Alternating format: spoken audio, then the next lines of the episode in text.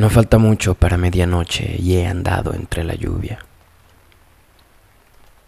Llego a la casa oscura. No hago mucho por prender alguna luz, por alumbrar las escaleras, que es a donde me dirijo.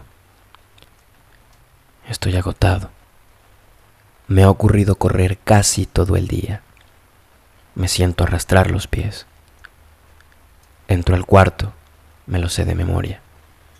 Boto todo en el sofá y pronto me acerco a la mesa al lado de mi cama, ese pequeño espacio donde caben la lámpara que prendo, una carpeta, un montón de hojas sueltas con uno que otro sobrescripto, el cenicero y la foto de la ciudad que dejé.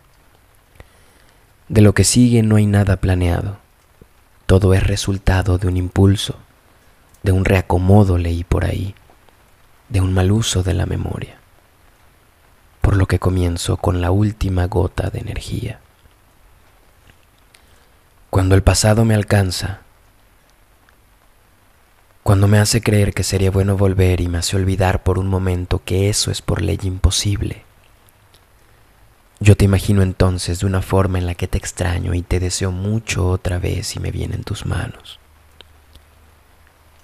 tus ojos grandes, los abrazos en medio de tardes alburas, las discusiones que nos inventábamos, las calles que caminamos sintiéndonos invencibles, la forma en la que me cuidabas y la forma en la que te cuidé, las risas, la música que nos dimos, los conciertos a los que fuimos como fantasmas sin que nadie diera cuenta alguna de esas situaciones donde tu cabeza de lado mirándome con esa sonrisa relámpago que siempre fue la tuya. Viene querer volver allá donde seguimos durmiendo las mañanas despertando solo para hablar de nuestros sueños, de lo que la vida nos parecía, de lo mucho que estábamos contentos de simplemente estar. Allá cuando la conversación se hacía más grande de todo lo que haríamos juntos, cuando no entendíamos de miedo, sino de inquietudes, de los viajes, las conquistas, de nuestra vida, vida.